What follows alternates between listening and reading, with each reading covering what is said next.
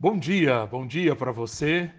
Este é o áudio número 4, Justiça e Esperança para hoje, a mensagem de Isaías. A partir de hoje, nós estudaremos o livro de Isaías capítulo a capítulo. E eu quero desde já estimular você a ler o livro de Isaías tantas vezes quanto você puder. Nós estaremos aqui semanas juntos, estudando cada dia um versículo, mas você não precisa ficar apenas com um capítulo por dia.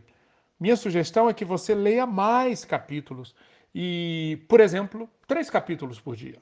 Lendo três capítulos por dia, em 22 dias, você terá terminado o, de ler todo o livro de Isaías. Isso é muito importante para ganhar uma visão panorâmica, para que você enxergue toda a floresta. E isto vai ajudar, enxergando a floresta, vai ajudar muito a você entender árvore por árvore que compõe essa floresta. Então, você vai poder, ao longo desse nosso tempo juntos, você vai poder ler Isaías diversas vezes. Então, faça isso. Faça um plano com a leitura de alguns capítulos por dia. E aqui, no nosso áudio, nós vamos seguindo uh, desta maneira: um capítulo, um capítulo a cada dia. É, como, como sempre, nós uh, estamos sugerindo um versículo a cada dia para você memorizar, para você levar para as suas orações, para você refletir com toda a profundidade. E hoje o, eu quero chamar sua atenção para capítulo 1, versículos 16 e o início do 17, quando o Senhor diz através do profeta Isaías: Lavem-se e limpem-se removam seus pecados de minha vista e parem de fazer o mal. Aprendam a fazer o bem e busquem a justiça. Todas as, em todas as nossas, todos os nossos áudios, nós vamos tratar ah, de algumas perguntas. É importante você se a, começar a se acostumar com essas perguntas, porque é, elas vão ajudar bastante a, a você entender e fixar melhor o conteúdo de cada um dos capítulos de Isaías. Então, primeira pergunta que a gente sempre vai responder: em que contexto este capítulo foi escrito? Como já expliquei, o livro de Isaías, ele cobre um período muito vasto, muito amplo, e ele é composto de diversos oráculos, poesias, é, descrições históricas. Então é muito fácil você se perder, é muito fácil você não entender o que o profeta está dizendo se você não tiver bem claro o contexto. Então vamos para cada capítulo, para cada áudio aqui, nós vamos estar resgatando o contexto e também nós vamos procurar, nós vamos identificar no, no capítulo a, a, o que, que o profeta tem a dizer acerca de daqueles ingredientes da teologia de Isaías que eu mencionei no nosso último áudio. São seis ingredientes. E, e, nos capítulos nós vamos buscar os seis. Às vezes nós não vamos encontrar todos os seis, mas pelo menos uma parte deles. Quais são? Deus, a humanidade e o mundo, o pecado, julgamento, redenção e confiança. Então vamos buscar aqui de agora, a partir de agora do capítulo 1, esses seis ingredientes. O que que o profeta tem a dizer sobre cada um desses seis ingredientes.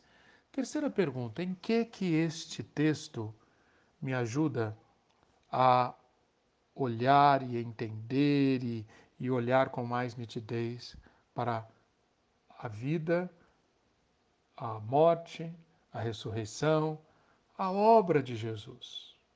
Sim, o ensino profético de Isaías, ele, ele funciona como um sinalizador que nos aponta, que nos ajuda a enxergar com uma nitidez cada vez maior a obra do Messias, a vinda do Messias, a primeira vinda, e, em grande parte do texto, a segunda vinda do Messias.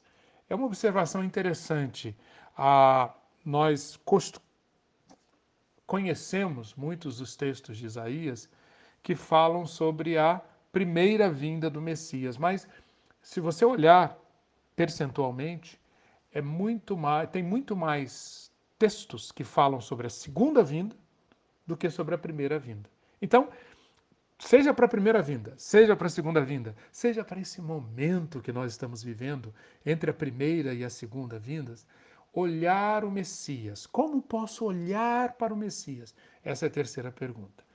A, a quarta pergunta, qual a aplicação daquele texto, desse texto, para o povo da época e para hoje? Qual a aplicação para mim, para a minha vida, para a vida da igreja, para a vida da minha família, para a vida da minha região, da região onde eu vivo, do meu país, do mundo?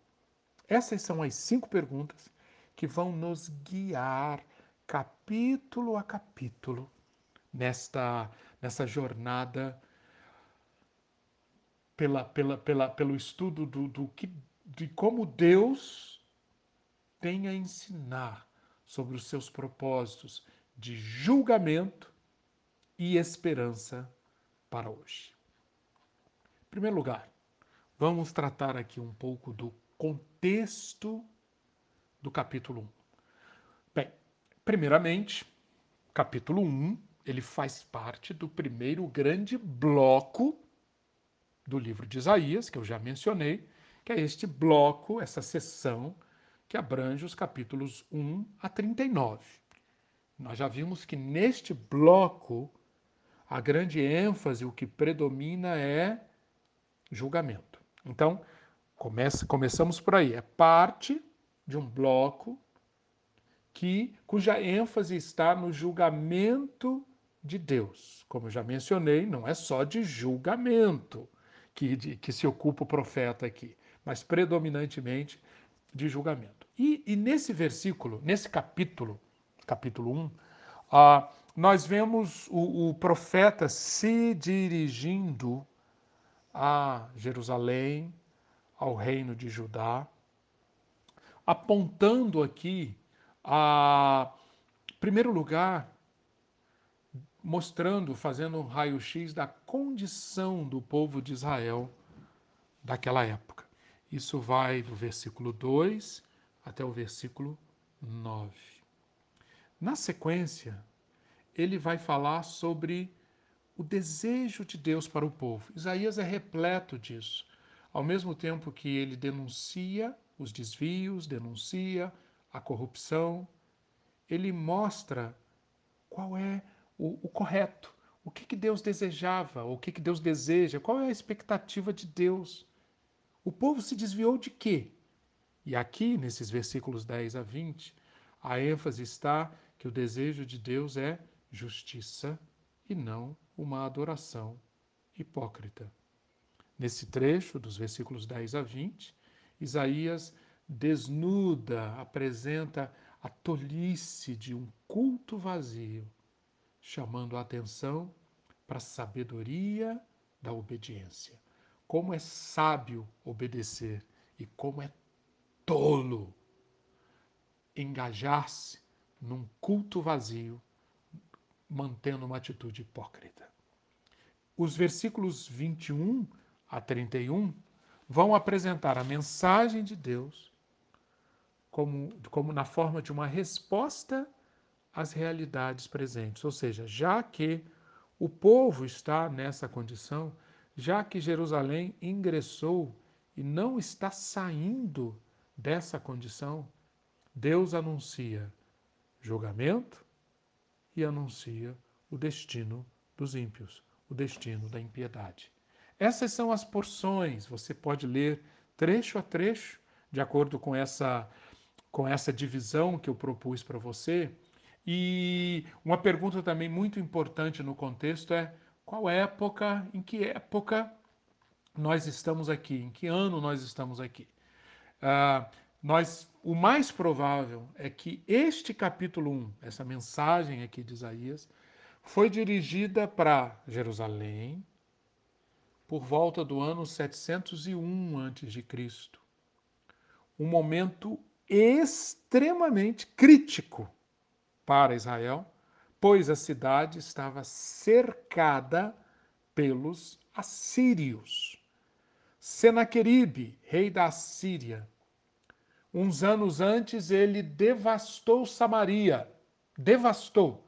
Samaria já t... o reino do norte tinha praticamente acabado, graças à, à, à invasão dos assírios. Pois bem, esses mesmos assírios agora estão à porta de Jerusalém.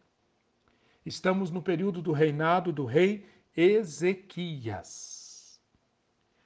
E você pode encontrar o contexto histórico desse capítulo 1 se você for a 2 Reis, capítulo 18, versículo 13. Eu recomendo que você vá lá e, e perceba a, a, a tensão, o medo, a insegurança, as crises, as ameaças que pairam sobre Jerusalém nesse período tão crítico. Jerusalém esteve por um triz de ser saqueada, de ser invadida, de ser destruída. Nós sabemos que não foi. Desta vez. Mas a, o capítulo, então, o oráculo aqui do capítulo 1, se destina justamente a apresentar ao povo o perigo, a ameaça sobre eles, o perigo que eles correm e apresentar um caminho de livramento. Então, a primeira porção, que como eu já falei, é a porção na qual Isaías faz um raio-x de Israel, a condição de Israel. E os versículos que aparecem aqui são muito chocantes, muito chocantes. Uh, primeiro lugar, seguindo aqui os nossos ingredientes, o que, que o texto mostra sobre Deus? Os versículos 2 e 3 dizem: Escutem, os céus, e ouça, ó terra, porque o Senhor é quem fala. O que, que o Senhor diz? Criei filhos e os fiz crescer. Mas eles se revoltaram contra mim. O boi conhece o seu dono, e o jumento o lugar onde lhe dão comida. Mas Israel não tem conhecimento. O meu povo não entende. Versículo 4: Rejeitaram o Senhor, desprezaram o Santo de Israel, voltaram para trás. Versículo 9, um outro termo para se referir ao Senhor Deus. Versículo 9: Se o Senhor dos exércitos não nos tivesse deixado alguns sobreviventes, já nos teríamos tornado como Sodoma e semelhantes a Gomorra. Como bom estudante da Bíblia, você deve sempre prestar atenção nos termos, nas palavras que aparecem para designar Deus. Então você observe que é Senhor, Santo de Israel, Senhor dos exércitos. A ideia, então, aqui é que Deus se apresenta como alguém com uma profunda relação com o ser humano, a ponto de chamar os homens de filhos. Criei filhos e os fiz crescer. Um Deus que cria, um Deus que sustenta, um Deus que considera como filhos aqueles que ele criou. Chama a sua atenção também para o termo o título usado para Deus no versículo 4, o Santo de Israel. Você verá ao longo do livro, preste atenção nisto, que esta é a expressão favorita de Isaías para se referir a Adonai, ao Senhor. Ele é o Santo de Israel. É, Vá, vá, vá atentando para isso. E não é por acaso que o santo de Israel é a expressão favorita de Isaías. Nós já vimos, eu já expliquei que santidade e a santidade de Deus, junto com a santidade requerida por Deus para o seu povo, esse é um dos eixos centrais da mensagem de Isaías. Um Deus apresentado como um Deus santo. Santo no sentido de transcendente, santo no sentido que não é da mesma ordem que nós, seres humanos, mas santo também no sentido moral, no sentido ético, no sentido de justiça. Portanto, aqui pela primeira vez, Isaías, no livro, usa esse termo. Vocês desprezaram ninguém menos do que quem? O Santo de Israel. Vocês desprezaram o Senhor de todos os exércitos, exércitos dos céus, exército da terra, exércitos da terra. Segundo ingrediente que nós sempre vamos atentar aqui na nossa caminhada. O que o texto diz sobre a humanidade e o mundo? Quando nós olhamos bem, o que é apresentado aqui é um quadro muito desolador, muito triste sobre o ser humano. Aqui é dito que o ser humano se revoltou. Mas se revoltou contra quem? Se revoltou contra o seu Criador, se revoltou contra o seu sustentador. E as, nas palavras de Isaías, ele usa uma metáfora muito interessante. Isto que a humanidade fez e faz é mais é, é, é, é, tão indigno, é tão repulsivo, porque nem as criaturas irracionais, por exemplo, um boi, um boi jamais revolta-se, jamais vira as costas para o seu dono. Um jumento, versículo 3, jamais se revolta, jamais nega o lugar daquele que é o seu dono, daquele que lhe dá comida. Pois bem, Israel, Jerusalém, mostra aqui uma, um comportamento uma atitude muito inferior à, àquela das próprias criaturas irracionais. Por quê? Israel tem o próprio Senhor, o próprio Senhor dos exércitos, o próprio Santo de Israel como seu Deus. E o que, que ele fez? Ele rejeitou, e esse e como Israel é formado por pessoas, e como pessoas têm entendimento, têm conhecimento, não são criaturas irracionais, o profeta denuncia aqui no final do versículo 3: Israel não usou o conhecimento, não usou a capacidade de entendimento da maneira correta. Pelo contrário, fechou-se para o conhecimento, fechou-se para o entendimento de Deus e virou as costas para ele. Então é, é muito interessante essa, essa, essa denúncia que Isaías faz, porque isto, e ele não está sozinho, por exemplo, você se lembra bem da descrição do virar as costas para Deus que Paulo faz em Romanos capítulo 1. É toda uma espiral destrutiva em que o ser humano vai entrando, composta, essa espiral é composta de diversas etapas que vão nos levando a, a, a, a situações ou, ou a posições de cada vez mais baixo, cada vez mais baixo. Uma espiral que vai dando voltas, levando-nos cada vez mais para o fundo. E apartando-nos e distanciando-nos do conhecimento do Deus eterno. Lembra-se disso em Romanos 1? Pois bem, Isaías está dizendo aqui com outras palavras que Israel está fazendo isso com Deus. Lá em, em Romanos capítulo 1, Paulo denuncia o paganismo, a incredulidade, a idolatria, e é isso, e essa que é a marca dessa geração de Israel, mesmo sendo etnicamente o povo santo, o povo de Deus, mesmo estando ligado, fazendo parte da promessa feita a Abraão. O povo contra a natureza, leva ou, ou, ou revolta-se, vira as costas para Deus.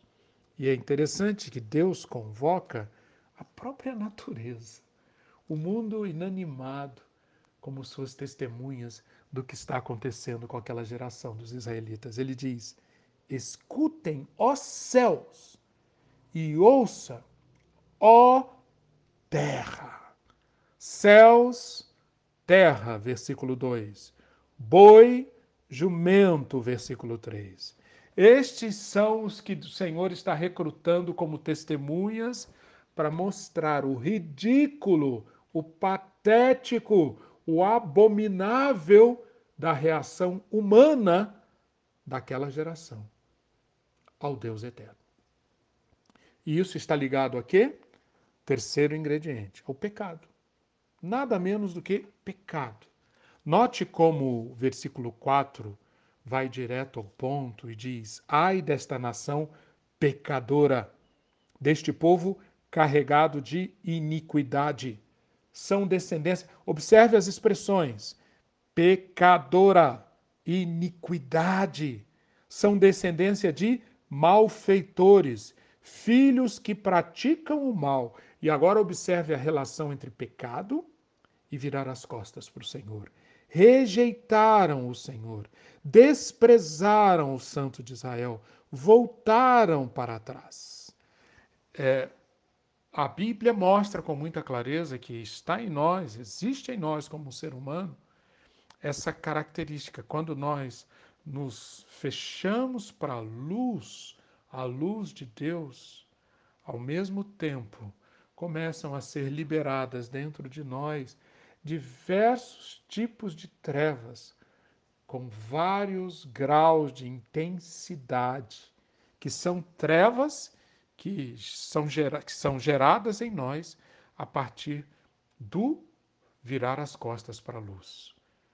Encontramos aqui, encontramos em Efésios, encontramos em Romanos, encontramos nos ensinos de Jesus, no Evangelho de João e em diversas outras partes. O, a ligação entre pecado, pecado, na forma de iniquidade, depravação, escolher o mal, deterioração, corrupção, estragar aquilo que foi feito para ser correto. Todos esses conceitos estão aqui nas palavras usadas para pecado no versículo 4. E isso está ligado a quê? Isso está ligado a uma atitude básica, a uma atitude fundamental presente no ser humano, que é, em resumo, rebeldia, que é virar as costas de Deus. Eu vou ler aqui para Deus. Eu vou ler aqui aquele, aquela passagem, um versículo daquela passagem que eu já citei, Romanos, capítulo 1, 18. A ira de Deus se revela do céu contra toda impiedade e injustiça, pecados, dos seres humanos que, por meio da sua injustiça, suprimem a verdade, pecado Pois o que se pode, Paulo explica no versículo 19, pois o que se pode conhecer a respeito de Deus é manifesto entre eles. Tiveram acesso à luz. Poderiam ter reconhecido, poderiam ter percebido, mas o que, que eles fizeram? Versículo 21, tendo conhecimento de Deus, não o glorificaram como Deus, nem lhe deram graças. Pelo contrário, se tornaram nulos, e, e, e, por aí vai a interessantíssima descrição de, de Paulo sobre o que acontece no nível psicológico, nível espiritual do coração e nível dos, das atitudes e dos comportamentos. Então, tá, está tudo interligado. E aqui, em Isaías, no, no, na denúncia de Isaías, do capítulo 1, nós vemos este processo sendo apresentado também dessa maneira interligada.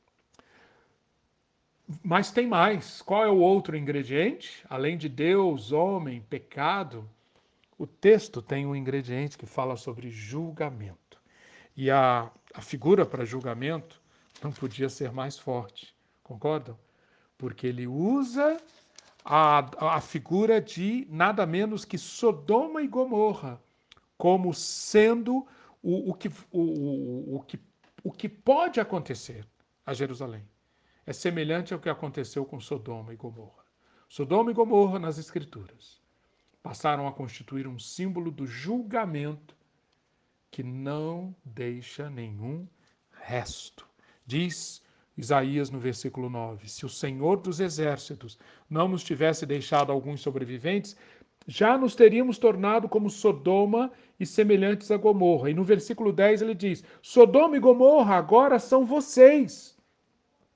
Príncipes de Sodoma, escutem a palavra do Senhor. Povo de Gomorra, dê ouvidos à lei do nosso Deus. E o, o profeta vai apresentando como que esse julgamento vai se manifestar na terra, nas lavouras, nas cidades, como que vai se manifestar no corpo, na mente, cabeça, coração, planta do pé, feridas, contusões, chagas. Isaías está falando aqui metaforicamente como Jerusalém na pessoa, na, na, na, na forma de alguém muito doente, muito doente. Mas, obviamente, isso pode ter aplicação também para doenças nas pessoas que moravam em Jerusalém. A cabeça doente, coração enfermo, a planta do pé e o alto da cabeça, nada são. Feridas, contusões e chagas. Esta é a, este é o retrato de Jerusalém. Este é o, o, o, esta é parte do julgamento que está sendo anunciado sobre essa cidade, se ela não aceitar o caminho da redenção. E sobre redenção, continuaremos a falar ou falaremos amanhã, e que você tenha um dia muito, muito, muito especial, muito abençoado, ouvindo a voz de Deus e lembrando-se que o versículo do dia é: lavem-se e limpem-se, removam seus pecados de minha vista e parem de fazer o mal, aprendam a fazer o bem e busquem a justiça. Deus o abençoe ricamente. Amém.